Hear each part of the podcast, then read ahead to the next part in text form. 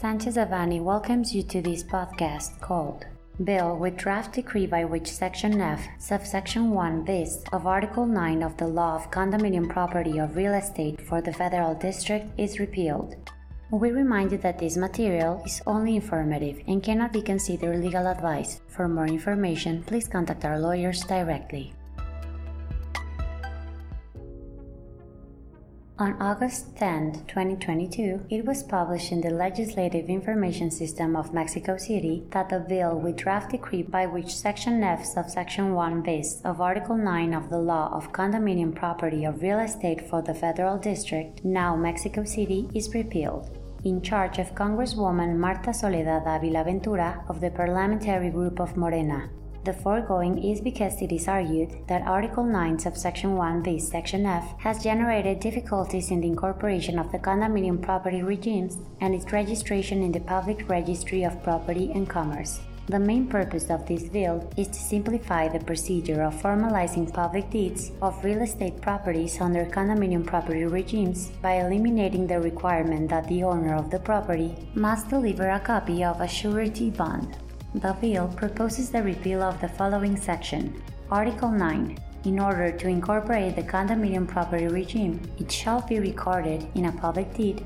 1 bis that the notary had in sight and that he added a copy to the appendix of the deed of f a copy of a surety bond that the owner of the property must deliver to the delegation to guarantee the conformity of the construction with the project, and if applicable, compliance with the mitigation, compensation, or urban integration measures ordered in the corresponding urban impact report or environmental impact authorization. The amount of the bond will be determined by the head of the General Directorate, whose powers include the registration of construction manifestations and must correspond to the commercial appraisal issued by an appraiser certified by the competent authority of Mexico City. Said appraisal must cover both the building and the land on which it is to be constructed, in the event that the work requires an urban impact report or environmental impact authorization, the amount of the bond will be increased by 50% of the amount resulting from the commercial appraisal.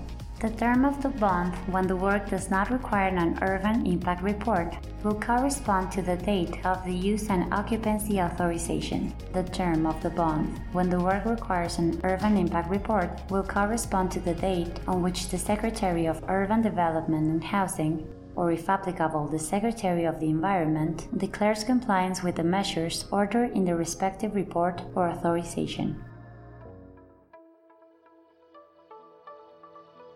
This content was prepared by Diego Gómez Haro, Rafael Villamar, Alfredo Villarreal Hensman, José Miguel Ortiz Otero, Elsa Leticia Neve Ramírez Viela, and Oscar Alberto Duran Ramírez, members of the Real Estate, Infrastructure, and Hospitality Practice Group.